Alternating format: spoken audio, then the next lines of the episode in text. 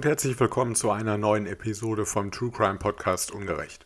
Ich hoffe, ihr habt es euch gemütlich gemacht, wo auch immer ihr mich hört, ob es gemütlich auf der Couch ist, bei der Hausarbeit, beim Sport oder vielleicht im Auto. Da hören ja auch viele Leute Podcast. Und Auto ist schon ein ganz gutes Stichwort, denn unser heutiger Fall führt uns auf die Straßen, genauer gesagt auf die Straßen Berlins. Und wir beschäftigen uns heute mit einem Fall oder eigentlich auch mit mehreren Fällen, die besonders öffentlichkeitswirksam sind. Und zwar aus einem ganz gewissen Grund. Wir alle sind irgendwie Teilnehmer am Straßenverkehr. Also selbst wenn wir keine Autofahrer sind, dann sind wir als Radfahrer unterwegs oder als Fußgänger. Oder selbst wenn wir die öffentlichen Verkehrsmittel benutzen, sind wir dann zumindest bis zur Haltestelle auch als Fußgänger unterwegs oder dann halt als äh, Passagier im Bus oder in der Straßenbahn. Und das ist der Grund, dass wir alle Teil des Straßenverkehrs sind. Und im Straßenverkehr ist es ja nun mal so, dass dieser Vertrauensgrundsatz gilt. Das heißt, wir müssen im Grunde, uns bleibt nichts anderes übrig, wir müssen immer darauf vertrauen, dass die anderen Leute sich an die Regeln halten, damit uns nichts passiert. Und wenn dann jemand, und das wird heute in den Fällen so sein, in den sogenannten Raserfällen, mit denen wir uns beschäftigen, wenn dann jemand aus Angebertum, aus Imponiergehabe, Adrenalinsucht oder einfach irgendwie mangels anderer Beschäftigungsalternativen diesen Vertrauensgrundsatz pervertiert, dann tut das irgendwie ganz besonders weh. Und das ist der Grund, warum diese Raserfälle, mit denen wir uns heute beschäftigen möchten, so öffentlichkeitswirksam sind und jeden von uns wahrscheinlich auch so betroffen machen. Wir steigen also ein mit dem Fall der sogenannten Kudam-Raser. Viele von euch werden das mitbekommen haben, das ging durch die Medien. Wir haben auch in diesem Fall gerade erst vor wenigen Tagen ein letztes Urteil gehabt, deswegen ist der Fall auch, obwohl er, also das Tatgeschehen, ist schon fünf Jahre her und äh, trotzdem ist der Fall noch ganz aktuell, weil eben die gerichtliche Aufarbeitung wieder sehr lange gedauert hat. Es geht also um den Fall der sogenannten Kudam-Raser und das war im Februar 2016.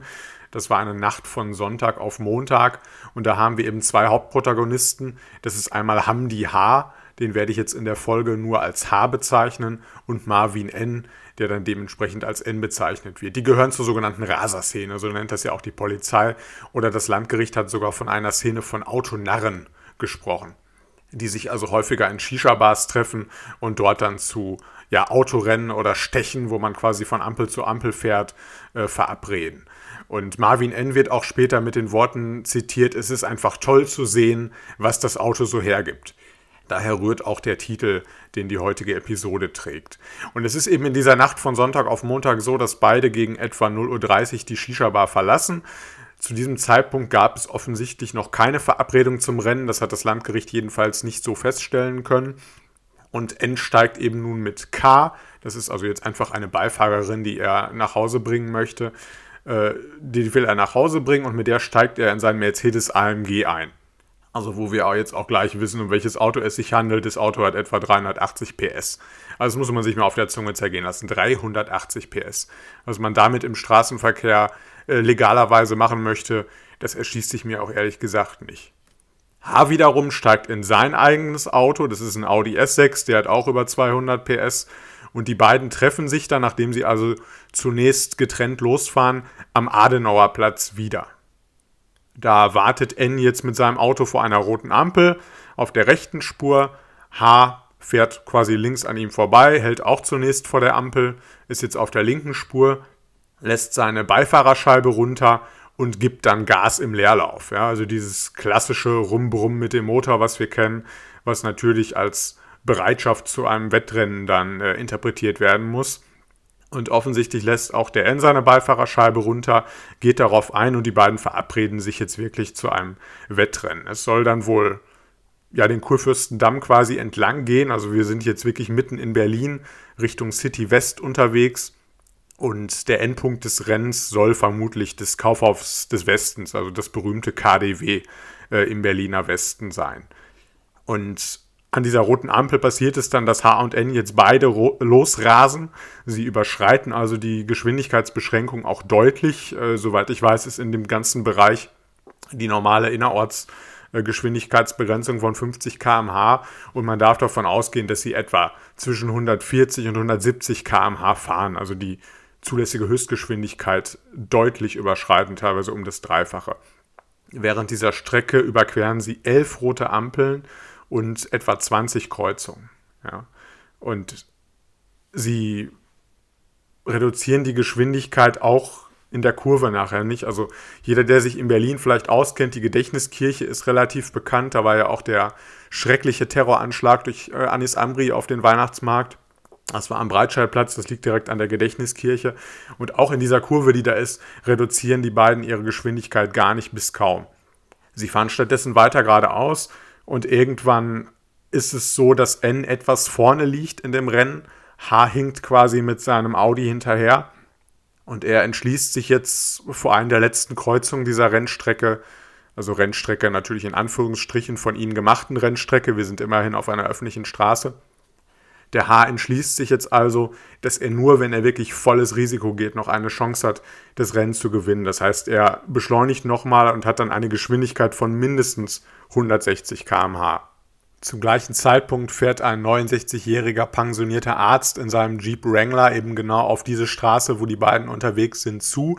Er ist dann an der Kreuzung, also aus der Nürnberger Straße kommt und hat grünes Licht, fährt in die Kreuzung ein mit normaler zulässiger Höchstgeschwindigkeit und dann kommt es eben zu diesem entsetzlichen Unfall, in dem der Audi des H den Jeep Wrangler des Michael W.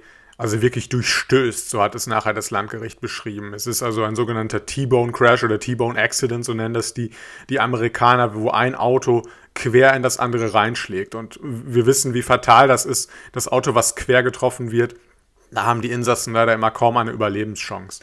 Also der Audi fährt jetzt mit etwa 160 km/h in diesen Jeep Wrangler rein. Durch die unheimliche Wucht des Aufpralls wird das Auto quasi durchstoßen und fliegt etwa 70 Meter weit, überschlägt sich mehrfach. Es kommt jetzt wirklich also zu einem, zu einem fürchterlichen Crash, denn der Audi wiederum, der ähm, jetzt natürlich auch durch diesen massiven Crash aus der Spur gebracht wird, touchiert wiederum den Mercedes des N, der dann auch aus der Spur kommt, seinerseits noch eine Ampel umstößt, da fällt also noch der Ampelmast um. Der Audi des H schlägt in die Mittelspur ein, äh, die da in Berlin durch so eine Graniteinfassung eingefasst ist. Von der Graniteinfassung brechen Teile ab, fliegen 50, 60 Meter durch die Luft. Also ich bin wirklich kein Freund von martialischer Sprache, aber wenn man sich auch die Bilder anguckt oder Filmaufnahmen anguckt, dann ähm, von den Bergungsarbeiten, dann hat man schon das Gefühl, das ist ein Kriegsschauplatz.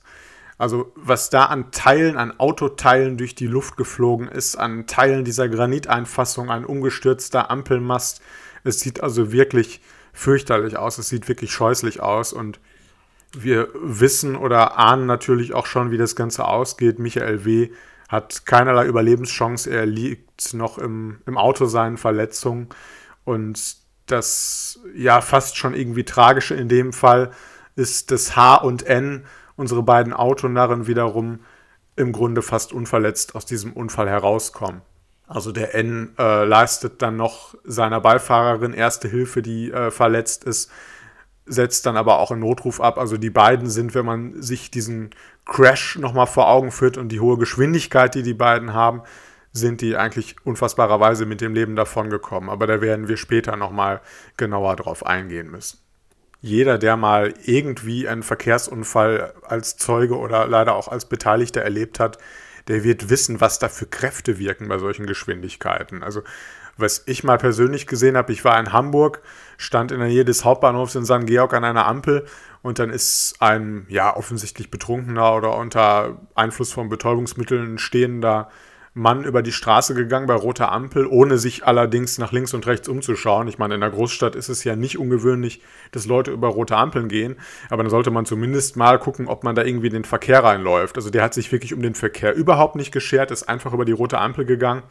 Äh, der, der Verkehr war natürlich enorm in Hamburg, mitten im Zentrum und der Autofahrer, der sicherlich so 60, 70 km/h drauf hatte, hat noch ganz gut reagiert, ist voll in die Eisen gegangen, hat die Vollbremsung eingeleitet. Es kam dann allerdings trotzdem zum Zusammenprall. Ich denke mal so 30 km/h wird er bestimmt noch drauf gehabt haben. Und also diese Wucht, mit der der Mann dann über die, über die Motorhaube und über die Windschutzscheibe geschleudert wurde und wie er dann auf, dem, auf die Straße aufkam und wie sich das angehört hat, das fand ich wirklich schon ganz fürchterlich. Es waren dann ja zum Glück viele Leute in der Nähe, die gleich Erste Hilfe leisten konnten und den Notruf abgesetzt haben. Deswegen war quasi sich um alles gekümmert und ich habe mich dann relativ schnell entfernt, weil ich das fürchterlich fand, auch wie die Leute dann immer drumherum stehen und gaffen, also auf, auf Gaffer und Leute, die ähm, ja, die Helfer letztlich auch dann im Weg stehen. Da werde ich auch nochmal eingehen in diesem Podcast, aber nicht in dieser Episode. Und was ich damit nur sagen will, ist, selbst so ein Unfall mit in Anführungsstrichen nur 30 km/h, der macht schon ordentlich Rabatz und da sind schon ordentlich Kräfte am Werk. Man kann sich das kaum vorstellen, wie das ist, wenn hier äh, einer mit 160 km/h auf ein bewegliches Objekt noch drauf crasht. Also wirklich Wahnsinn, was hier passiert. Aber wir haben jetzt eben den leider toten Pensionär Michael W. und deswegen stellt sich natürlich die Frage, was macht man strafrechtlich aus dem Fall? Was bedeutet das für die Strafbarkeit der beiden hier? Und ich werde gleich eins vorweg sagen, ich kann jetzt hier nicht auf die juristischen Feinheiten oder ich will nicht auf die juristischen Feinheiten in dem Podcast eingehen, weil ich könnte, wenn wir jetzt über jeden einzelnen Aspekt der Strafbarkeit der beiden sprechen würden, sicherlich eine ganze Podcast-Serie zu dem Fall machen. Also wenn man auf alle Feinheiten, auf alle Fragen, die sich hier stellen, im Detail eingeht, äh, dann könnte man mehrere Episoden locker dazu machen.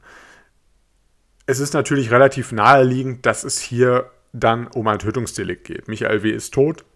Und die Frage, die sich jetzt hier stellt, haben wir eine fahrlässige Tötung oder haben wir sogar eine vorsätzliche Tötung? Das wären dann Totschlag und Mord, die in Frage kommen. Also ich habe in Episode 4 schon mal was zum Unterschied von Mord und Totschlag gesagt. Für alle die, die das nicht gehört haben oder jetzt einfach auch nochmal eine Auffrischung haben möchten, werde ich mich jetzt ganz kurz fassen. Also jeder Mord ist im Grunde ein Totschlag, der beinhaltet einen Totschlag, aber nicht jeder Totschlag ist automatisch ein Mord. Ein Mord ist sozusagen ein Totschlag, der sozialethisch nochmal verwerflicher ist. Da muss also immer noch was hinzukommen. Man muss der Gesetzgeber sagen, es geht nicht nur darum, dass du einen Menschen getötet hast, was an sich schon schlimm genug ist, das ist der Unrechtsgehalt des Totschlags, sondern es kommt noch irgendwas dazu, was diesen Totschlag qualifiziert, damit daraus ein Mord wird. Und aus einem Totschlag wird dann ein Mord, wenn ein sogenanntes Mordmerkmal vorliegt. Und äh, das möchte ich jetzt, bevor wir darüber reden, schon gleich mal aus dem Weg schaffen. Wir haben hier quasi drei Mordmerkmale, die in Frage kommen in diesem konkreten Fall. Das wäre einerseits die Heimtücke, wo also der Täter die Arg- und Wehrlosigkeit des Opfers ausnutzt.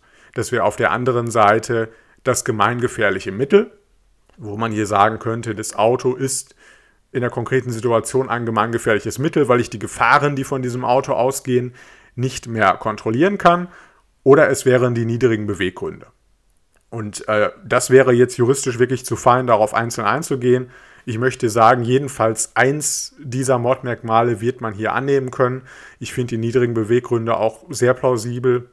Denn wenn wir uns das Ganze überlegen, dass man einen Menschen tötet und den äh, Tod eines Menschen in Kauf nimmt, nur weil man sozusagen ein Spiel gewinnen möchte, weil man erster in einem Rennen sein möchte, dann ist das für mich ein Grund, der auf sittlich niedrigster Stufe steht. Und das ist eben genau die Definition von niedrigen Beweggründen, dass man sagt, es muss auf der sittlich niedrigsten Stufe sein. Wir müssen das sozusagen als ja, unterste, unterste Wertung beurteilen als Gesetzgeber. Ja, und das liegt für mich hier vor. Gemeingefährliches Mittel könnte man sicherlich auch noch annehmen. Äh, man denkt sicherlich, wenn man gemeingefährliches Mittel hört, eher an, äh, weiß ich nicht, an irgendwas chemisches, atomares oder so, was man nicht von vornherein nicht wirklich äh, sicher anwenden kann. Es geht aber beim gemeingefährlichen Mittel auch wirklich um Sachen, die in ihrer konkreten Verwendung, wie sie dann benutzt werden, nicht mehr kontrolliert werden können. Und das könnte man bei einem Auto mit der Geschwindigkeit in der Situation sicherlich auch annehmen. Also ergo können wir auf jeden Fall schon mal zusammenfassen. Wir haben hier entweder eine fahrlässige Tötung oder einen Mord. Also wir müssen nicht nur von Totschlag sprechen, sondern wir haben diese Mordmerkmale. Die Frage ist jetzt also fahrlässige Tötung oder Mord. Und da geht jetzt natürlich dann auch das Strafmaß auseinander. Also da merken wir dann jetzt, worum es geht. Denn wenn wir eine fahrlässige Tötung annehmen, haben wir eine Höchststrafe von fünf Jahren, ein Höchststrafmaß. Wenn wir von Mord sprechen, dann sind wir automatisch bei der lebenslangen Freiheitsstrafe. Und da wird dann jetzt deutlich, worum es in diesem Fall geht und warum der Fall der Kudam Rasa dann nachher so kontrovers diskutiert wurde. Denn das ist jetzt hier die Weichenstellung, die man vornehmen muss. Das ist die Entscheidung, die man treffen muss. Ich sage gleich eins vorweg, der Fall passierte 2016. Das heißt, man kann die Täter auch nur nach der Gesetzeslage von 2016 bestrafen. Bei Fällen, die heute passieren, in der vergleichbaren Konstellation, hätten wir dieses Dilemma aus der einen möglichen Strafe für fahrlässige Tötung, die bei maximal fünf Jahren liegt, und der zwingend lebenslangen Strafe für Mord, hätten wir das in der Form nicht weil wir nämlich einen neuen Paragraphen haben, den habe ich auch auf Instagram schon gepostet vor dem Podcast, äh, Paragraph 315d im Strafgesetzbuch. der bestraft eben nochmal die Teilnahme an illegalen Kraftfahrzeugrennen. Und da gibt es dann auch eine Qualifikation. Wenn man also an so einem solchen Rennen teilnimmt und da kommt jemand bei zu Tode, dann ist, besteht auch die Möglichkeit, den beispielsweise zu zehn Jahren Freiheitsstrafe zu verurteilen. Also wir haben jetzt quasi noch eine differenzierte Möglichkeit, das Ganze zu bestrafen, haben da auch weniger Probleme, nachher den Vorsatz zu begründen. Also da hat der Gesetzgeber reagiert, hat einen Paragraphen geschaffen, der sicherlich auch nicht unumstritten ist, aber da müssen wir jetzt nicht drauf eingehen. Jedenfalls wäre also die Gesetzeslage bei einer Tat, die heute passiert oder die nach 2017 dann passiert ist, da wurde der nämlich eingeführt, wäre die Gesetzeslage anders. Wir müssen jetzt hier natürlich mit der Gesetzeslage von 2016 arbeiten und da gab es da eben nur die Möglichkeit fahrlässige Tötung oder Mord. Und damit kommen wir dann quasi zum wirklich entscheidenden Bereich dieses Falls. Das Gericht muss jetzt nämlich entscheiden, wir, also wir starten jetzt einfach mal mit der Strafbarkeit des H, denn dessen Auto hat ja letztlich den Michael W. getötet. Der hat letztlich den Unfall gehabt. Was mit dem N nachher passiert ist, mit dem Marvin N, mit seiner Strafbarkeit, werden wir danach nochmal kurz drauf eingehen. Also wir konzentrieren uns jetzt einfach erstmal nur auf den H, weil er wirklich das Fahrzeug gesteuert hat und das deshalb etwas leichter wird. Die Frage, die sich das Gericht jetzt stellen muss, ist, vertraut der Täter fahrlässig auf das Ausbleiben des Erfolgs? Also Erfolg ist jetzt immer im juristischen Sinne zu verstehen. Das ist einfach äh, der Tod des Menschen. Das ist der Erfolg, in Anführungsstrichen, tatbestandlich, der vorliegen muss. Das hat jetzt nichts damit zu tun, dass der Täter das als Erfolg sieht oder nicht. Also vertraut der Täter darauf, dass das Ganze ausbleibt, weil er so, sozusagen einfach nachlässig ist. Sagt er also, ja, es wird schon gut gehen das ist also die innere Einstellung, die der Täter hätte, wenn wir ihn wegen Fahrlässigkeit bestrafen. Dass er sagt, naja, ich weiß, es ist gefährlich, aber wird schon irgendwie gut gehen. Oder sagt der Täter, und wenn schon. Das wäre sozusagen der Eventualvorsatz, der uns dann zum Mord bringen würde. Wo man jetzt sagt, klar, der Täter wollte das nicht, er wollte niemanden umbringen, er wusste auch nicht hundertprozentig, ob er jemanden umbringen wird, aber er hat irgendwann gedacht, naja, wenn es passiert, dann passiert es, ist mir jetzt auch egal. Das wäre eine abgeschwächte Form des Vorsatzes. Der Jurist nennt das Eventualvorsatz und das würde reichen, um, ihm, um ihn wegen Mordes zu bestrafen.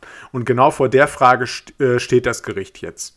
Und man muss sich das mal klar machen. Das äh, wird vielleicht, wurde in der Berichterstattung zu diesem Fall vielleicht nicht genug klar gemacht, was für eine Herkulesaufgabe, vielleicht sogar eine Sisyphus-Aufgabe das für das Gericht ist. Denn man sagt ja immer, man kann Menschen nur vor den Kopf gucken. Man weiß nicht, was in ihnen vorgeht. Aber genau das muss das Gericht hier machen. Also das Gericht muss quasi in den Kopf des Täters gucken. Es muss subjektive Elemente des Täters ermitteln. Es muss sich fragen, was hat der Täter sich gedacht? Wann hat er welche Entscheidungen getroffen? Was ging in ihm vor? Und das ist natürlich unheimlich schwierig, weil man sich immer fragt, was ist der Anknüpfungspunkt?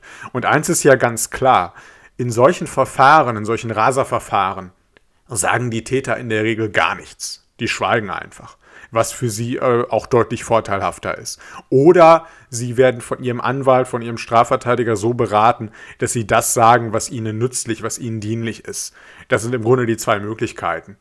Da wird es nie dazu kommen, dass jemand dort sein Seelenleben offenbart, genau beschreibt, was er bei der Tat empfunden hat, ehrlicherweise, und sich dann selbst belastet und unter Umständen nachher den Rest seines Lebens äh, dann in der JVA sitzt. Also so dämlich sind die Leute natürlich nicht. Und das macht die Ermittlung dieses, äh, ja, dieses inneren Vorgangs der Täter noch deutlich schwieriger. Das macht den, den Nachweis dieser subjektiven Elemente eigentlich fast unmöglich. Und äh, das Paradoxe ist, um diesen, diese Gedanken, dieses Subjektive in den Köpfen der Täter rauszufinden, muss man natürlich irgendwie auch auf objektive Elemente abstellen, weil sonst hat man ja nichts. Also das heißt, man guckt sich beispielsweise die Gefährlichkeit der Handlung an sich an. Da muss man hier sagen, war das auch ein, ein außergewöhnlich starker Raserfall in dem Sinne, dass die Gefahr einfach unglaublich hoch war. Es war zwar nachts, es war zwar nach Mitternacht, aber trotzdem in einer Stadt wie Berlin ist natürlich immer Verkehr. Und selbst wenn ich in einer Kleinstadt wäre, muss ich natürlich immer davon ausgehen, dass irgendwer mit dem Auto noch unterwegs ist. Und äh, das spricht eben für eine hohe Gefährlichkeit der Tat. Wenn wir uns jetzt mal angucken, was würde denn in diesem Fall hier dafür sprechen? Was würde dafür sprechen, dass der H äh, sagen würde, naja, es wird schon irgendwie gut gehen? Oder was würde dafür sprechen, dass der H ja, sich damit abgefunden hat, dass sowas eben passieren kann. Das ist genau die Frage. Und man muss ja ganz klar sagen, es spricht natürlich dagegen, dass der Haar sich hier damit abfindet, dass ein Unfall passieren könnte, dass er selber gefährdet ist, dass eine Eigengefährdung besteht. Denn das liegt ja völlig auf der Hand, wenn ich einen Unfall mit 160 km/h baue, dann bringe ich mich natürlich auch selber in massive Gefahr. Und da wir uns oder da uns nichts über suizidale Tendenzen des Haar oder irgendwelche lebensmüden Verhaltensweisen äh, bekannt ist, kann man nicht davon ausgehen, dass der Haar sich mit seiner eigenen Körperverletzung oder vielleicht sogar seinem eigenen Tod abfindet. Aber hier hat das Gericht dann gesagt, und das ist, denke ich, sehr schlüssig, der Haar wusste eben auch genau, in was für einem Auto er sitzt und wie gut die Sicherheitslage des Autos ist. Also der Audi hat ihn gut äh, geschützt und das hat man ja im Nach Nachgang auch gesehen, dass er durch den Airbag, ich glaube, es hieß sogar, er sei nicht angeschnallt gewesen, das muss man sich mal vorstellen, nicht angeschnallt dann bei der Geschwindigkeit, aber trotzdem hat er eben kaum Verletzungen davon getragen und das Gericht hat gesagt, das war ihm auch klar. Ihm war klar, dass er einfach in Anführungsstrichen in einem guten Auto sitzt, in einem gut geschützten Auto und dass deshalb er wahrscheinlich einen Unfall überleben beziehungsweise sogar unverletzt überstehen könnte. Und deswegen ist dieser Einwand der Selbstgefährdung, der Eigengefährdung für das Gericht nicht fortsatzausschließend. Sie sagen, der hat das vielleicht ganz genau gewusst, dass er einen Unfall bauen kann und das auch in Kauf genommen. Aber hat sich auch gedacht, ich bin in meiner Karre hier gut geschützt. Und das Gericht hat auch gesagt, dass er zu diesem Zeitpunkt, zu dieser Uhrzeit nicht mehr davon ausgehen musste, mit einem LKW zusammenzustoßen. Das wäre natürlich für ihn deutlich gefährlicher gewesen, wenn man da irgendwo unter das Fahrwerk, unter die Räder des LKW gerät. Da zieht man dann auch mit seinem Audi S6 wahrscheinlich eher äh, die A-Karte. Ähm, woher das Gericht jetzt meinen will, dass der H das gedacht haben könnte. Naja, zu dem Zeitpunkt sind keine LKW mehr unterwegs. Äh, das bleibt sicherlich das Geheimnis des Gerichts. Also da merkt man schon, dass so ein bisschen Spekulation, so ein bisschen Reinlesen äh, irgendwie in den Kopf dann in solch einem Fall auch dazu gehört. Und das macht das Ganze so brisant. Also haken wir das ab, Eigengefährdung des Haar wäre ein Argument, was hier allerdings nicht statthaft ist, beziehungsweise vom Gericht dann abgewehrt wurde. Woran man auch denken könnte, ist zu sagen, es ist ja nur ein Adrenalinrausch. Also der fasst hier gar keine bewussten Gedanken mehr. Der fängt dieses Rennen an, dann setzt das Adrenalin ein, dann setzen die Endorphine ein, wie bei einem Glücksspielsüchtigen oder bei einem Alkoholiker, der seinen Stoff bekommt und der weiß ja dann im Grunde gar nicht mehr wirklich, was er tut. Äh, auch das kann man im Grunde konkret nicht belegen, ob es so gewesen ist oder nicht. Aber auch damit muss man dann quasi argumentieren. Was ich in diesen Fällen vielleicht sogar das stichhaltigste Argument finde, ist die Wertschätzung des Autos. Denn das muss man sich doch mal klar machen. Wie sehr lieben diese Leute, diese Autonarren, wie das Landgericht sie genannt hat, wie, leer, wie sehr lieben die ihr Fahrzeug? Ja, also die würden doch alles tun, um ihr Fahrzeug zu beschützen. Die putzen das wahrscheinlich täglich und äh, nehmen alle Formen der optischen Veränderungen an, an den Fahrzeugen vor. Und daran merkt man, wie wichtig denen das Fahrzeug ist. Und wenn sie sich jetzt mit einem Unfall abfinden, finden sie sich natürlich auch damit ab, dass das Fahrzeug äh, total Schrott ist. Also beim Unfall von 160 km/h, das hat man dann auf den Fotos auch gesehen, da bleibt von dem Auto auch nicht mehr viel übrig. Auch wenn es den Insassen gut beschützt, wenn es ein gutes Sicherheitssystem hat, aber das Auto an sich, das, das Cockpit und alles, der ganze Motorraum, da ist natürlich nur noch Schrott gewesen, da ist nichts mehr zu retten. Das heißt, man muss sich mit der Zerstörung des Autos auch abfinden. Das ist sicherlich ein Punkt, wo ich denke, das ist kritisch äh, diesen Autonarren zu unterstellen, dass sie sich damit abgefunden haben. Das äh, bringt die Argumentation für mich so ein bisschen auch ins Wanken. Man muss natürlich auch dazu sagen, in diesem Fall war es so, dass es wohl deren eigene Autos waren. Wir haben es aber auch in diesen Raserfällen häufig, dass es gemietete Fahrzeuge sind. Oder Fahrzeuge, die irgendwie aus der Familie stammen, dann vom Bruder, vom Schwester, vom Vater. Das kommt natürlich in diesen Raserfällen auch vor. Hier ist es dann wohl tatsächlich das eigene Fahrzeug, was sicherlich nochmal, ja, das Ganze schwieriger einzuschätzen macht. Und was auch insbesondere die Strafverteidiger natürlich angebracht haben, äh, der beiden hier, ist auch die Tatsache, dass natürlich der eigentliche Zweck dieser Handlung der Sieg des Rennens ist. Ja, also es geht ja beiden offenkundig darum, das Rennen zu gewinnen. Und wenn ich einen Unfall baue, äh, habe ich das Rennen quasi automatisch verloren, weil ich nicht der Erste bin, der die Ziellinie überfährt. Also das ist sicherlich ein Punkt, äh, den die Strafverteidiger dann gemacht haben, zu sagen, ja, schaut doch, worum es denen wirklich ging. Und wenn es ihnen um den Sieg ging, dann wollten sie auch keinen Unfall machen. Also haben sie irgendwie darauf gehofft, dass kein Unfall passiert. Ich denke, man muss sagen, es ist einfach eine Risikoabwägung auch. Und vielleicht hat der H wirklich vor der letzten Kreuzung gesagt, ich habe hier nur noch eine Chance, wenn ich Vollgas gebe und in dem Moment einfach mit allen anderen Gedanken abgeschlossen und gesagt, egal, ich gehe jetzt das Risiko, Mann oder Maus, ich will das Ding gewinnen. Und diese Einstellung würde ja dann schon eher wieder für Vorsatz sprechen. Weil man dann sagt, ich finde mich damit ab, egal was jetzt passiert, ich habe nur noch die eine Chance, ich setze jetzt, ich gehe all in, ich setze alles und versuche das Ding noch irgendwie rumzureißen. Das würde dann tatsächlich für Vorsatz sprechen. Und wo wir die ganzen Argumente jetzt dargelegt haben, ist das Spannende im Grunde, wenn, wenn man Jurastudent ist und diesen Fall als Klausur vorgelegt bekäme, dann wäre es im Grunde völlig egal, zu welchem Ergebnis man kommt. Ob man jetzt sagt, man verurteilt den H nur wegen fahrlässiger Tötung oder wegen Mordes, ist völlig egal. Entscheidend ist am Ende, wie man argumentiert hat, dass man die Probleme gesehen hat. Und jetzt haben wir im Grunde so beide Seiten dargelegt, was die Punkte sind, worauf man eingehen könnte. Klar ist, das Landgericht hat damals den H wegen Mordes verurteilt. Ähm, es hat es nicht nur beim H gemacht, es hat das auch zunächst beim N gemacht. Man hat also quasi so eine Art Mittäterschaft angenommen. Man hat gesagt, die beiden hatten einen gemeinsamen Tatplan irgendwann während des Rennens sozusagen entwickelt, wo sie gesagt haben, wir fahren jetzt hier ein Rennen, koste es, was es wolle und wenn was passiert, ist es egal. Und damit hat man dem N, der ja hier in Anführungsstrichen insofern gar nichts gemacht hat, als dass er mit seinem Auto nicht den Tod des, des W herbeigeführt hat. Man hat dem N dann aber diesen Tod auch zugerechnet, weil man gesagt hat, das Rennen ist sozusagen der Grund für diesen Tod und das ist ein gemeinsamer Tatplan und deswegen wird der N auch wegen Mordes bestraft. Und das wurde dann vom BGH nachher aufgehoben. Schlussendlich, ich nehme das Ganze vorweg, ist der H tatsächlich rechtskräftig wegen Mordes verurteilt worden. Das ist, wie gesagt, rechtskräftig, da gibt es nichts mehr dran zu deuteln. H ist zu einer lebenslangen Freiheitsstrafe wegen Mordes verurteilt worden für diese Tat. Und das ist natürlich nicht nur in der juristischen Literatur, sondern auch generell in der Presse kontrovers äh, diskutiert worden. Und die Frage ist, wie steht man dazu? Also ich muss ganz ehrlich sagen, der H tut mir natürlich nicht leid. Ich habe nicht das Gefühl, dass das ein ungerechtes Urteil ist. Ich kann damit leben, dass der mindestens 15 Jahre in der JVA sitzt. Ich finde die Tat wirklich abscheulich. Ich finde es unglaublich, wie man so, ja, wie man das Leben so wenig respektieren kann, dass man sowas wie ein Rennen, so diesen Adrenalinrausch über das Leben anderer Leute setzt. Denn das macht man ja effektiv. Und diese Gefahr muss einem auch klar sein. Also das muss einem Menschen mit einigermaßen durchschnittlicher Intelligenz und, und Empathie klar sein, was er da tut, wenn er mit so einem Auto, mit so einem Rennmaschine, muss man ja schon fast sagen, mit so vielen PS, da durch die Straßen heizt. Deswegen tut mir der Haar in dem Sinne nicht leid. Wenn man mich aber so nach meinem Bauchgefühl fragt, so dem, dem juristischen Instinkt auch, den ich mir ja, obwohl ich jetzt kein äh, Berufsjurist bin, aber den ich mir aufgrund der Ausbildung und aufgrund der Beschäftigung immer noch mit den Themen durchaus zutraue. Wenn man mich nach diesem Instinkt fragt, dann muss ich sagen, habe ich ein bisschen Schwierigkeiten damit. Also ich frage mich wirklich, ist das ein Mord?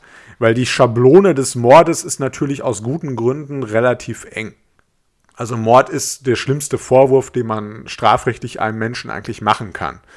Und wenn man mich so fragt, ist das für dich ein Mord rein nach dem Gefühl, nicht nach der juristischen Prüfung der, der Tatbestandsvoraussetzung, dann tue ich mich wirklich tatsächlich schwer damit. Und ich muss sagen, die Begründung ist für mich nachvollziehbar des Landgerichts, aber auch nur so auf der alleräußersten Rille. Also es ist wirklich, wirklich grenzwertig. Und um das einfach nur noch mal kurz zu begründen, warum man damit als, als Jurist oder als juristisch Geschulter auch Probleme haben kann, ist einfach die Tatsache, dass Juristen immer dann Bauchschmerzen bekommen, wenn man Paragraphen zu weit ausdehnt. Also im Idealfall soll ja eigentlich der Richter quasi nur der Mund des Gesetzes sein, der dem Gesetz äh, Ausdruck verleiht, der das Gesetz zur Anwendung bringt. Und je weiter man Paragraphen irgendwie dehnen muss, weil sie im konkreten Fall gar nicht so richtig äh, zum Fall passen, desto mehr kriegt man als Jurist Probleme damit. Und wir haben eigentlich auch das Bestimmtheitsgebot, was sagt, aus dem Gesetz, wie es geschrieben ist, soll im Idealfall schon hervorgehen, wer bestraft wird und unter welchen Voraussetzungen. Es ist natürlich relativ idealistisch, keine Frage, aber vor diesem Anspruch scheint eine weite Auslegung des Mordparagraphen, wie sie denn ja hier faktisch vorgenommen wird, äh, ein wenig, wenig schwierig. Und deswegen habe ich mit diesem Urteil lange so ein bisschen gehadert. Wenn ich, wie gesagt, wenn ich das jetzt einfach technisch runterprüfe unter den juristischen Voraussetzungen, dann kann ich zu dem Urteil kommen. Wenn man mich nach dem Bauchgefühl fragt, habe ich Schwierigkeiten. Das lasse ich dann jetzt einfach mal so stehen, was die Strafbarkeit des H angeht. Was ist jetzt mit dem N gewesen? Wir erinnern uns, dem Mercedes-Fahrer, der zwar mitgefahren ist, der aber nicht das Auto des Michael W. getroffen hat.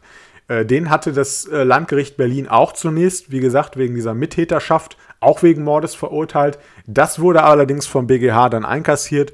Da hat man gesagt, das geht zu weit. Man kann also nicht von so einem konkludenten Tatplan ausgehen. Also konkludent heißt stillschweigend. Das ist ein Wort, was die Juristen gerne benutzen. Das würde heißen, dass die beiden während der Fahrt quasi stillschweigend durch ihr Verhalten einen gemeinsamen Tatplan entwickelt haben und vor der letzten Kreuzung quasi stillschweigend vereinbart haben, wir gehen jetzt hier aufs Ganze und komm, komm, komme was wolle, wir fahren das Rennen zu Ende. Das ist irgendwie zu konstruiert, das hat der BGH nicht mitgemacht. Und jetzt ist erst vor ein paar Tagen, also wirklich Anfang März 2021, das Urteil gegen N nochmal gefällt worden vom Landgericht und er ist eben wegen versuchten Mordes zu fünf Jahren dann verurteilt worden. Versuchten Mordes, weil er ja selbst nicht den Erfolg sozusagen, den Tod des Michael W. herbeigeführt hat. Deswegen ist es eben in Anführungsstrichen nur versuchter Mord und deswegen auch das deutlich geringere Strafmaß. Interessant an dem Punkt ist natürlich auch, dass er jetzt schon lange in Untersuchungshaft saß und dass diese Untersuchungshaft, das muss man wissen, natürlich auf die später ausgesprochene Haftstrafe immer angerechnet wird. Das heißt, er wird in allzu naher Zukunft, das ist wahrscheinlich dann irgendwie nur noch, weiß ich nicht, anderthalb Jahre oder so, wird er dann äh, schon in Freiheit kommen. Ja, also das muss man sich, muss man sich dann auch vor Augen führen. Damit wiederum habe ich dann auch schon fast ein bisschen Bauchschmerzen, denn man muss sich natürlich fragen, äh, wie gerecht ist das Ganze? Weil äh, am Ende des Tages war es vielleicht wirklich nur ein Zufall. Ob jetzt der N mit seinem Mercedes den Michael W. trifft oder ob es der Hamdi H. mit seinem Audi ist. Das war am Ende des Tages Glück, Pech, Zufall, Schicksal, wie auch immer man es nennen möchte. Und dieser Unterschied, ja, vielleicht nur von ein paar Metern, von ein paar Hundertstel Sekunden oder was auch immer, dass der so einen Unterschied in der Strafbarkeit dann ausmacht, das, ja, das, das kann einen Bauchschmerzen bereiten, das kann einem irgendwie komisch vorkommen. Aber wir haben eben Schuldstrafrecht, wir, wir gucken genau individuell auf die Leute und es ist eben so, dass der Hamdi H. letztlich in dem Auto saß und nicht der N. Und da sind wir vielleicht wieder beim Podcast-Titel gerecht, ungerecht, ich weiß es nicht. Also das ist, ist wirklich spannend an dem Fall. Ich höre auch gerne mir eure Gedanken dazu an. Das ist so der Punkt, wo es in diesem Fall wirklich brenzlig wird, ja. Was man auf jeden Fall mitnehmen sollte aus dem Fall ist, dass Rasen nicht gleich Mord ist. Also ich habe das häufig so in der Presse quasi gelesen oder zumindest so verstanden, dass einige Journalisten jetzt dieser Auffassung waren, dass dieses Urteil jetzt insofern bahnbrechend ist, als dass jetzt wirklich jeder Teilnehmer eines Autorennens, sobald es dort zu einem Tod kommt, dann als Mörder später verurteilt werden wird. Und das ist definitiv nicht so. Das können wir jetzt auch nicht aus diesem Urteil entnehmen. Es hat zu Recht Aufsehen bekommen oder Aufsehen erregt, weil es möglich ist. Wir haben also gehört, der BGH unter gewissen Voraussetzungen ist er dazu bereit, einen Rasen auch als Mord zu interpretieren. Aber wir dürfen auch nicht vergessen, das Ganze ist äh, irgendwie zwei, dreimal hin und her gegangen zwischen LG und, äh, also zwischen Landgericht und BGH. Äh, zunächst hat die Begründung des Landgerichts dem BGH dann nicht ausgereicht in diesem Kudam-Raser-Fall. Das zeigt also, das Gericht wird immer sehr, sehr genau begründen müssen, warum es denn tatsächlich ein Mord sein soll, wie man den Vorsatz zu einem Mord wirklich begründen kann. Dann gibt es nämlich auch die sogenannte Hemmschwellentheorie. Das sagt im Grunde, dass man bei Tötungsdelikten eine besonders große Hemmschwelle hat, diesen Vorsatzhügel sozusagen zu überschreiten von der Fahrlässigkeit aus. Und das heißt, dass die Landgerichte hier sehr, sehr genau immer werden begründen müssen, warum sie einen Mord annehmen. Und das heißt, dass wir in den meisten Fällen, gerade weil es jetzt auch den 315d StGB gibt, von dem ich vorhin gesprochen habe, also dieses Strafmaß in der Mitte noch von zehn Jahren, werden wir in den meisten Fällen nicht zum Mord kommen. Aber es ist eine Möglichkeit und die Gerichte werden das zumindest immer prüfen müssen. Aber das wäre mir wichtig, dass ihr das mitnehmt, dass das jetzt kein Grundsatzurteil dafür ist, dass Rasen gleich Mord ist. Denn so ist es auch gerade in der Öffentlichkeit oft diskutiert worden und das stimmt schlichtweg nicht. Die Voraussetzungen sind immer noch äh, wirklich groß, die Hürden sind hoch für die Gerichte, das anzunehmen. Es ist möglich, aber es ist eben keine zwingende Folge. Und man muss sich eben auch immer eins klar machen, der BGH hat sozusagen das Urteil des Landgerichts nicht bestätigt. Der BGH prüft ja immer nur, liegen gravierende Rechtsfehler vor, die das Urteil äh, eben fraglich machen, sodass man es nochmal zurückverweist. Also der Tatrichter am Landgericht hat immer den Grundsatz der freien Beweisführung. Das heißt, er kann das Ganze für sich bewerten. Und nur wenn er dabei grobe Rechtsfehler macht, nur dann würde der BGH das aufheben. Das heißt, je nach Landgericht werden das auch viele Richter wieder anders sehen und werden vielleicht auch gewisse Kopfschmerzen oder Bauchschmerzen bekommen, äh, ob sie da wirklich einen Mord annehmen können. Das ist an der Stelle ganz wichtig. Da muss man sicherlich nochmal dran denken. Und unabhängig davon, was jetzt strafrechtlich aus diesem Kudam-Rasa-Fall geworden ist, äh, ist es mir auch wieder wichtig zu sagen, dass das Ganze nicht wieder nur eine strafrechtliche Debatte nach sich ziehen kann. Also wir müssen uns schon auch fragen, äh, kann sowas wie Strafrecht auf diese jungen Männer überhaupt wirken? Also wir sind uns, glaube ich, sicherlich einig, dass nicht ein Rennen weniger auf der Straße gefahren wird, weil wir jetzt äh, den Paragraphen 315d ins Strafgesetzbuch geschrieben haben. Ja? Also so eine generalpräventive Wirkung hat das Strafrecht äh, dann leider doch nicht. Und da müssen wir uns schon Fragen und diese Debatten gibt es ja immer wieder, auch beim Gesetzgeber. Was könnte man an Maßnahmen sich noch überlegen? Von äh, Entzug der Fahrerlaubnis bis auf äh, Entzug des Autos. Äh, können wir vielleicht ein stärkeres Ordnungswidrigkeitsrecht haben? Können wir höhere Strafen in dem Bereich haben? Und was mir immer wichtig ist, das hatte ich ja, glaube ich, in der zweiten oder dritten Folge schon mal angesprochen, dass nach der Sanktionsforschung es gar nicht immer darum geht, wie hoch die Strafe ist, sondern überhaupt erstmal darum, ob man erwischt wird. Also ich weiß nicht, wie es euch geht. Also ich fahre wirklich viel Auto, ich fahre auch gern Auto, aber ich wüsste nicht, ob ich in meinem Leben überhaupt schon mal von der Polizei kontrolliert worden bin. Wenn, dann waren es vielleicht ein, zwei Mal. Also die Wahrscheinlichkeit, selbst wenn man keine Fahrerlaubnis hat, überhaupt kontrolliert zu werden, überhaupt durchs Netz zu gehen, ist relativ gering. Äh, wenn man natürlich solche Autos fährt wie diese Leute und äh, so oft äh, gegen Verkehrsregeln verstößt, dann wird die Wahrscheinlichkeit wahrscheinlich steigen, kontrolliert zu werden. Aber trotz alledem, also das sind halt Punkte, wo man an, wo man anpacken kann. Ne? Also es, das ist mir wichtig, obwohl ich hier in der Hauptsache einen True Crime Strafrechtspodcast sozusagen mache, ist es mir trotzdem immer wichtig zu sagen oder genau deswegen wichtig zu sagen, es ist nicht immer nur das Strafrecht was wir als Gesellschaft da im Kopf haben müssen, sondern da muss man sich generell fragen, wie gehen wir als Gesellschaft damit um. Und äh, man fragt sich ja auch schon, warum wird überhaupt ein solches Auto gebaut? Ja? Also wer braucht ein Auto mit über 300 PS, wenn er es nicht auf der Rennstrecke fahren will? Ja, also die können von mir aus gerne zur Nordschleife in die Eifel fahren, ja, da am Nürburgring irgendwie ihre Runden ziehen. Da, da werden sie sich dann, da werden sie niemanden gefährden, außer die, die Teilnehmer, die sich da freiwillig zum Rennen melden. Warum muss das auf der öffentlichen Straße sein? Äh, das, das denke ich mir auch jedes Mal, wenn ich irgendeinen äh, Lamborghini, Ferrari oder sonst was sehe. Ich meine, damit, mit solchen Autos kann ich kaum 30 km/h fahren in der 30er-Zone. Das ist technisch fast nicht möglich. Und da fragt man sich schon, warum ist sowas dann auf den Straßen überhaupt unterwegs? Und da ist auch ein bisschen so äh, die Frage natürlich an die Autoindustrie gerichtet, die sich ja die letzten Jahre sowieso nicht gerade als äh, gesellschaftlich, sondern als verantwortlich präsentiert hat, ob es da sein muss, dass die Autos immer PS stärker werden. Also das ist, da macht sich so eine gewisse Irrationalität breit. Und das ist so ein bisschen auch für mich der, ja, der Knackpunkt oder auch dieser eigentlich rote Faden der Folge, was für eine Irrationalität wir Deutschen beim Thema Automobil haben. Also ich sage ja immer, äh, unser Automobil oder was uns das Automobil ist, das ist dem Amerikaner seine Waffe. Ich möchte jetzt die äh, Probleme nicht qualitativ miteinander vergleichen. Ich glaube, dass das Waffenproblem in den USA deutlich größer ist als äh, unsere in Anführungsstrichen Autoproblematik in Deutschland. Aber was ich vergleichen möchte, ist die Irrationalität in der Debatte. Also man wird das merken, wenn man in den USA diese Waffendebatten verfolgt, dass äh, da gar keine rationalen Argumente mehr ausgetauscht werden. Also es geht nur noch um Gefühle, es geht um die Freiheit. Man sagt, wir haben immer schon Waffen gehabt, wir haben das im Unabhängigkeitskrieg gehabt, das ist uns in der Verfassung zugesichert, also müssen wir diese Waffen ständig behalten. Und dass aber tausende Leute in den USA äh, getötet werden jedes Jahr, dass schreckliche Unglücke passieren, auch mit Kindern, in Familien, weil überall Schusswaffen präsent sind das ist alles völlig egal, sondern es geht nur um diese abstrakte Freiheit, es geht nur um das Recht auf Waffen. Und wenn wir uns die äh, Tempolimit-Debatte in Deutschland immer mal so anschauen und anhören, vor der ja die meisten Parteien mittlerweile zurückschrecken, weil es wirklich so ein ja, so ein Thema ist, was dir den ganzen Wahlkampf zerstören kann. Äh, schöne Grüße auch an die Grünen und an die SPD an der Stelle. Also es ist so ein bisschen wie, weiß ich nicht, wie Veggie Day oder sonst was, so gewisse Debatten, die dann den ganzen Wahlkampf irgendwie beeinflussen können. Und das Tempolimit ist irgendwie auch so ein rotes Tuch.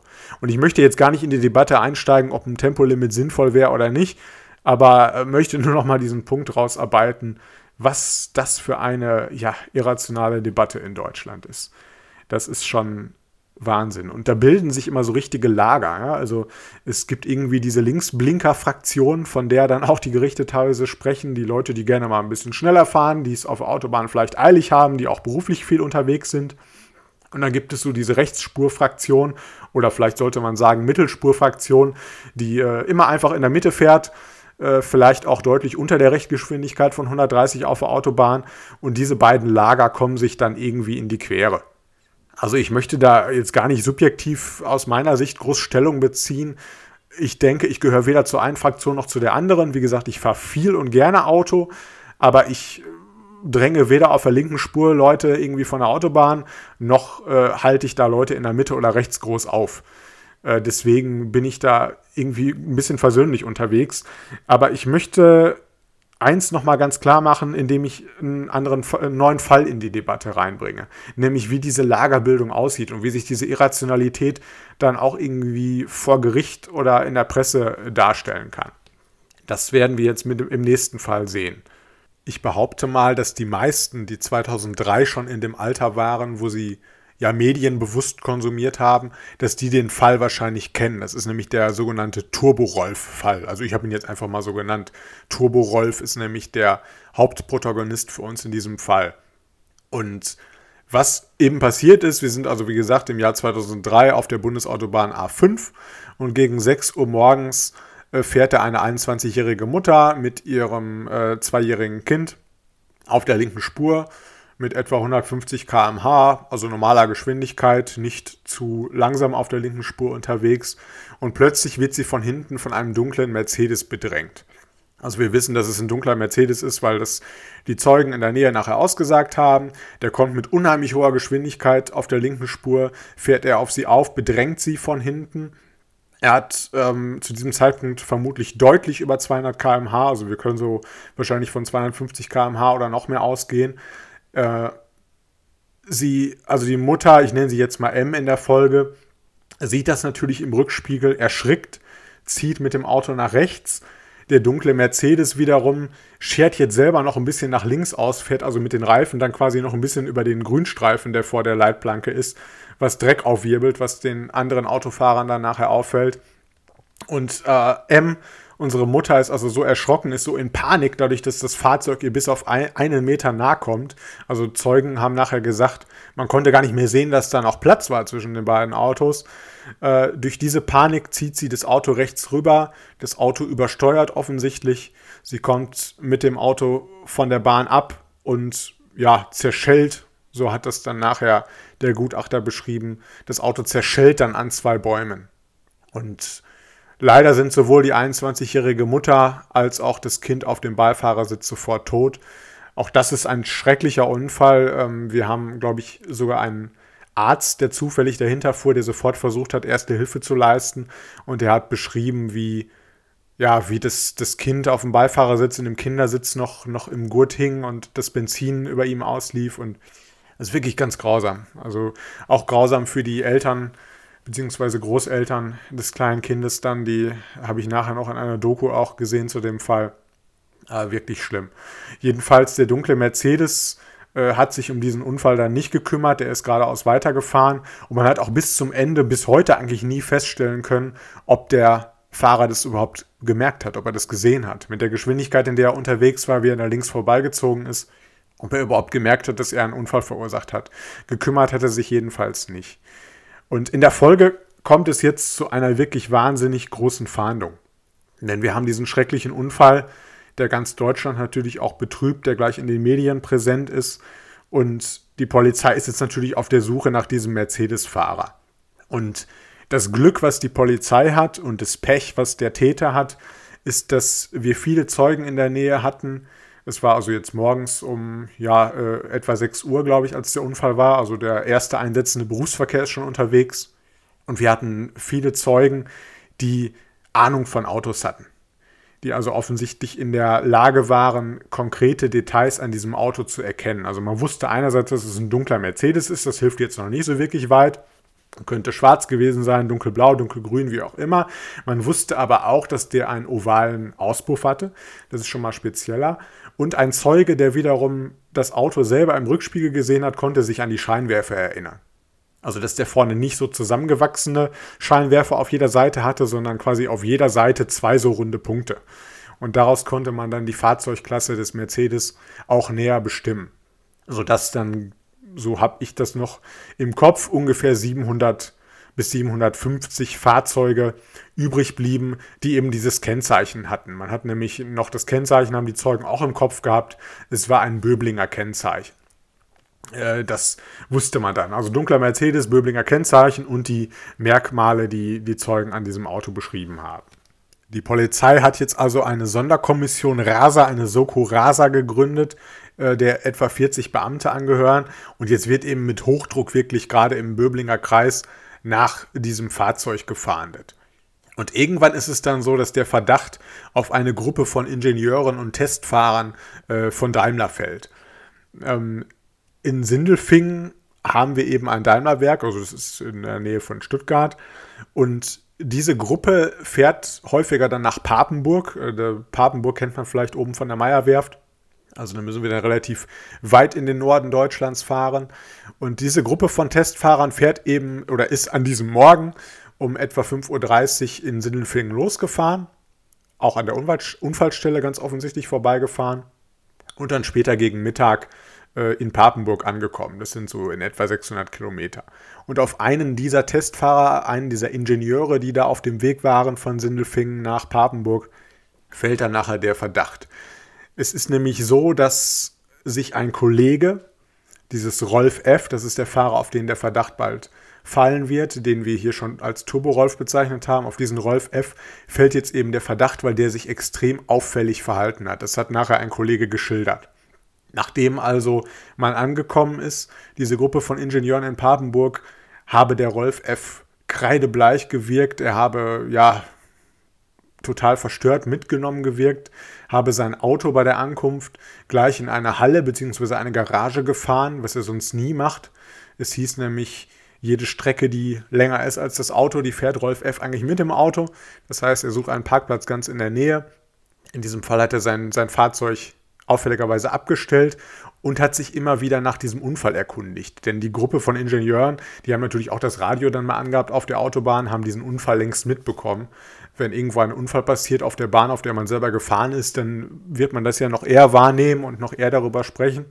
Die Gruppe von Leuten hat das also mitbekommen, diesen Unfall, und äh, spricht jetzt darüber. Und äh, gerade Rolf F. soll wohl wirklich ja immer wieder nach diesem Unfall gefragt haben, ob man denn schon irgendwas wisse, ob man den Täter schon endlich habe. Und das in Kombination damit, dass er kreidebleich war und sein Auto dort gleich ja sozusagen versteckt, also gleich wegfährt, kam das diesem Kollegen, der allerdings in der Hierarchie unter Rolf F. war, das war nämlich kein Ingenieur, kam das schon komisch vor. Und in der weiteren Folge ist es dann eben auch so, dass Rolf F. mit seinem Vorgesetzten dort in Papenburg sich hinter verschlossenen Türen offensichtlich schon berät. Da wird wohl auch ein Anwalt konsultiert.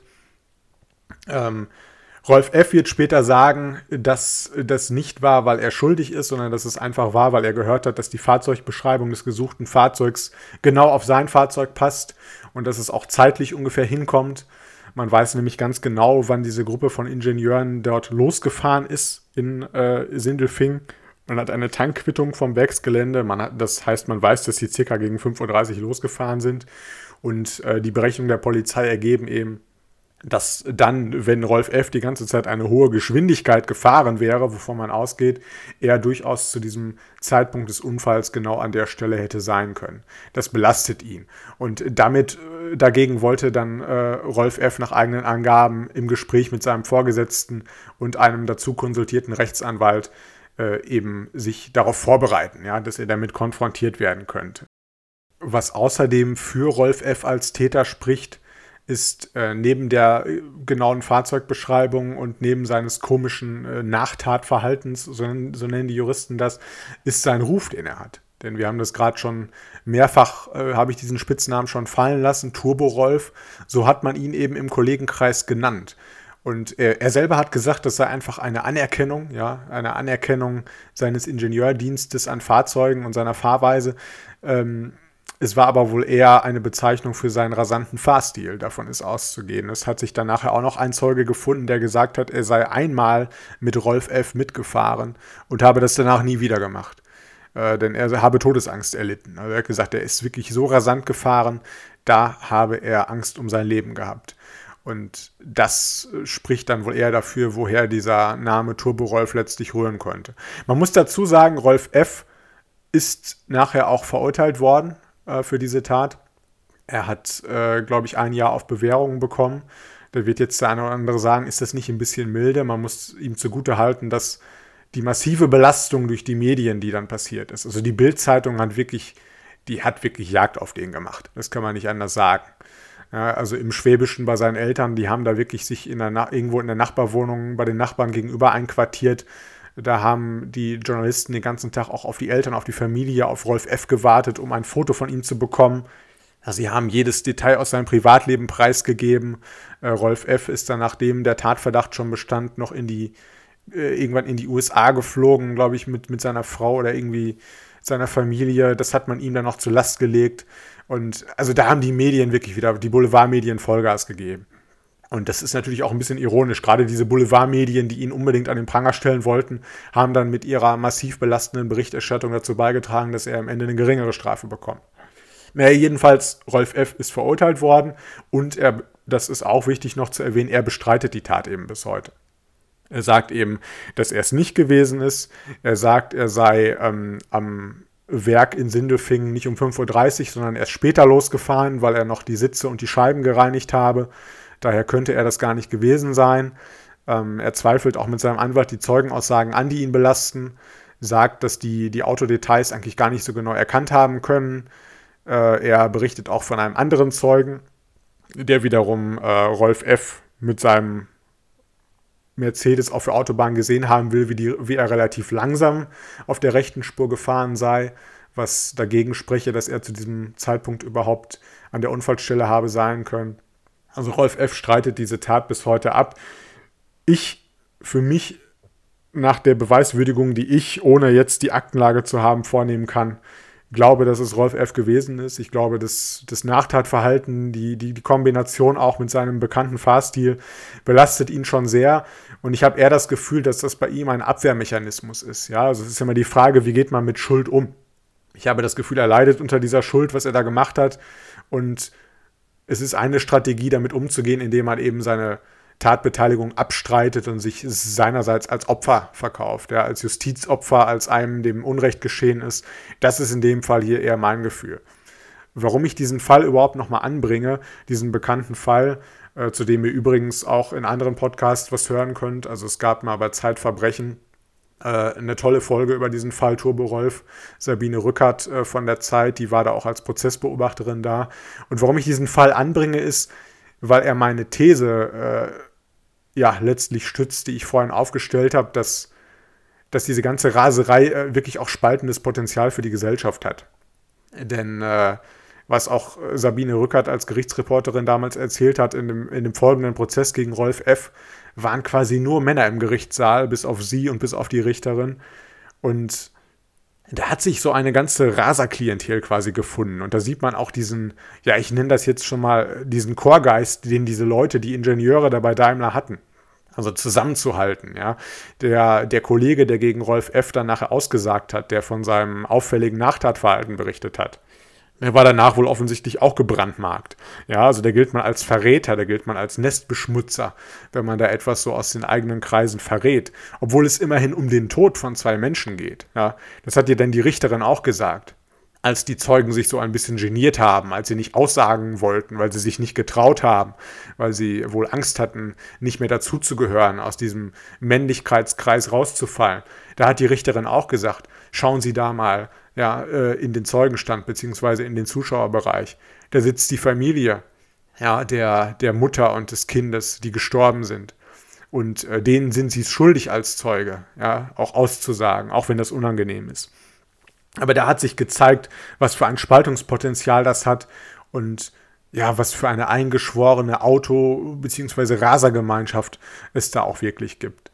Denn äh, wenn ihr Lust habt, macht mal was, googelt einfach mal Turbo Rolf und guckt mal in so verschiedene Autoforen, wie das da diskutiert wird.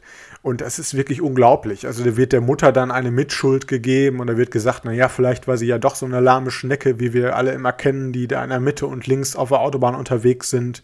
Oder vielleicht ist sie einfach nur schlecht gefahren und ist deshalb so rechts rübergezogen. Und also da wird dieser Rolf F. wirklich so auf Rosen gebettet und in Schutz genommen. Das finde ich schon Wahnsinn. Und nicht falsch verstehen. Ich war nicht dabei damals. Ich weiß nicht, was passiert ist. Ich weiß nicht, ob Rolf F. diese Tat so begangen hat, wie sie ihm zur Last gelegt wurde oder wie er dafür verurteilt wurde. Aber es gibt objektiv aus meiner Sicht wenig Gründe, äh, sich hier sicher zu sein, dass Rolf F. da auf jeden Fall unschuldig ist. Und dann wieder nur eine Mitverantwortung äh, zu geben, ist, äh, also, also der Mutter die Mitverantwortung zu geben, finde ich wirklich das allerletzte. Und ich meine, ich bin selber Autobahnfahrer. Ich bin selber sehr, sehr oft auf der Autobahn. Und ich bin ganz ehrlich, ich ärgere mich auch über die Leute, die in der Mitte rumkrebsen. Ich ärgere mich über die Leute, die nicht in den Rückspiegel schauen. Wenn ich auf der linken Spur fahre mit, mit 150, vielleicht auch mal 160 und die ziehen dann da mit 80 rüber und ich muss da eine Vollbremsung machen, dann ist das nicht nur ärgerlich für mich, dann ist das auch gefährlich. Also ich kenne durchaus die Probleme, die Konflikte, die auf deutschen Autobahnen entstehen. Keine Frage. Aber ich muss auch ganz ehrlich sagen, wenn da jemand mit 250 auf der linken Spur unterwegs ist und dann den Mindestabstand nicht einhält und Autos bedrängt, dann ist er der Aggressor, dann ist er der, der die Probleme verursacht. Und äh, auch wenn es in Deutschland kein Tempolimit gibt, muss man ganz klar sagen, dass man trotzdem nur die Geschwindigkeit fahren darf, die man auch sicherheitstechnisch dann vertreten kann. Also ich muss meine Geschwindigkeit auch immer der Verkehrslage anpassen. Und wenn ich sehe, da ist sichter Verkehr, rechts und in der Mitte und da überholt jetzt vielleicht jemand einen LKW, der nicht so die wahnsinns hohe Geschwindigkeit drauf hat, dessen Auto das vielleicht auch gar nicht hergibt, dann muss ich eben auch einfach selber mal langsamer fahren. Also da bricht man sich dann als Mercedes, Audi oder was auch immer Fahrer auch keinen Zacken aus der Krone, wenn man dann einfach mal seine Geschwindigkeit anpasst. Also um das nur noch mal ganz klar zu sagen. Aber worauf ich, wie gesagt, mit dem Fall Turbo Rolf eigentlich hinaus wollte, ist diese diese Lagerbildung und wie dieser Fall auch heute noch diskutiert wird. Wenn ihr euch für den Fall interessieren solltet, es gibt da auch noch eine alte ARD-Doku, äh, die hieß, glaube ich, irgendwie der Tag, an dem ich zum Raser wurde oder sowas in der Art. Ich fand sie relativ unsäglich. Sie ist aber interessant anzusehen, denn äh, im Grunde ist das, so hatte ich das Gefühl, ein Rehabilitationsversuch des Rolf F. Also man versucht so ein bisschen sein Image wieder irgendwie reinzuwaschen. Da wird, also da werden Zweifel an diesem Urteil gesät. Da wird äh, im Grunde gesagt, er könne das gar nicht gewesen sein oder es hätte auch jeder andere sein können. Hätte vielleicht sogar ein anderer Ingenieur aus dieser Gruppe sein können. Die sind ja jetzt nicht als Gruppe, als Pulk zusammengefahren, sondern natürlich mit der Zeit auf der Autobahn verliert man sich so ein bisschen. Deswegen äh, kann der eine ja auch den anderen nicht wirklich gesehen haben. Also da werden Zweifel am Urteil gesät und dieser Rolf F. wird eben bemüht, äh, ja, ich sag mal, als harmlos dargestellt. Also man muss sich ihn jetzt als Persönchen so vorstellen, dass er relativ äh, schlank ist, jetzt nicht ein wahnsinnig maskulines Auftreten hat und äh, er ist dann mit seinen, hat auch einen sehr starken äh, Dialekt, ich glaube Schwäbisch ist das, und er sitzt dann mit seinen Eltern da auf der Terrasse und, und mampft Erdbeerkuchen und äh, man sinniert dann darüber, ja, wie man der, wie der Rolf F. ja schon immer einer gewesen sei, der sich an Regeln gehalten habe, denn so sei er auch erzogen worden und also ich musste wirklich ein bisschen schmunzeln bei dieser Doku. Äh, es war irgendwie eine offenkundige, ein offenkundiger Verteidigungsversuch, ein, ein Rehabilitationsversuch des Rolf F., den ich jetzt allerdings nicht so wahnsinnig ernst nehmen kann. Das war es dann auch schon wieder mit Episode 5. Ich äh, hoffe, ihr konntet was mitnehmen, auch wenn ihr nicht die größten Autonarren seid. Äh, ich zähle mich jedenfalls nicht zu den Autonarren. Ich habe weder irgendwie in meinem Leben was für Tuning noch für Autorennen oder sonst irgendwas übrig gehabt. Aber ich denke, die Fälle sind trotzdem spannend. Einerseits, weil wir so ein bisschen gesehen haben, wie weit der Mordparagraph äh, ja letztlich reichen kann und wie schwierig es ist, da ein gerechtes Urteil im Strafmaß zu finden. Und andererseits an dem Turborolf-Fall, den ich hier nochmal aufgewärmt habe, vielleicht nochmal sehen, dass es wirklich so Fraktionen in Deutschland gibt. So diese Linksblinker-Fraktion. Und äh, die Leute, die das Ganze versuchen, ein bisschen rationaler zu sehen. Ähm, es wird uns weiter beschäftigen, das Thema Automobil. Also nicht nur im Strafrecht, auch in der Gesellschaft. Ich denke, auch was Klimaaspekte angeht, äh, wird Mobilität auch in der Zukunft ein großes Thema sein. Und ich bin mir sicher, dass wir auch äh, das ein oder andere Mal zum Automobil hier im Strafrecht nochmal einen Bezug haben werden, beziehungsweise in meinem Ungerecht-Podcast. Vielleicht schon in der nächsten Episode, mir schwebt da schon so was Gewisses vor. Das hatte dann mal nicht mehr mit dem Straßenverkehr, sondern eher wieder so mit dem klassischen Tötungsdelikt zu tun. Aber da möchte ich noch nicht zu viel verraten. Lasst euch überraschen und guckt auf ungerecht.podcast auf meiner Instagram-Seite. Da gebe ich ja immer schon so in der Woche vorher, äh, bevor ich dann die Episode veröffentliche, schon Hinweise, worum es in der nächsten Episode gehen wird. Da könnt ihr mir auch folgen und könnt Kommentare hinterlassen. Da freue ich mich immer. Die Community wächst, das ist ein tolles Zeichen und ich hoffe, dass ihr wieder viel Spaß hattet. Wünsche euch noch ein schönes Restwochenende. Bis dahin, alles Gute.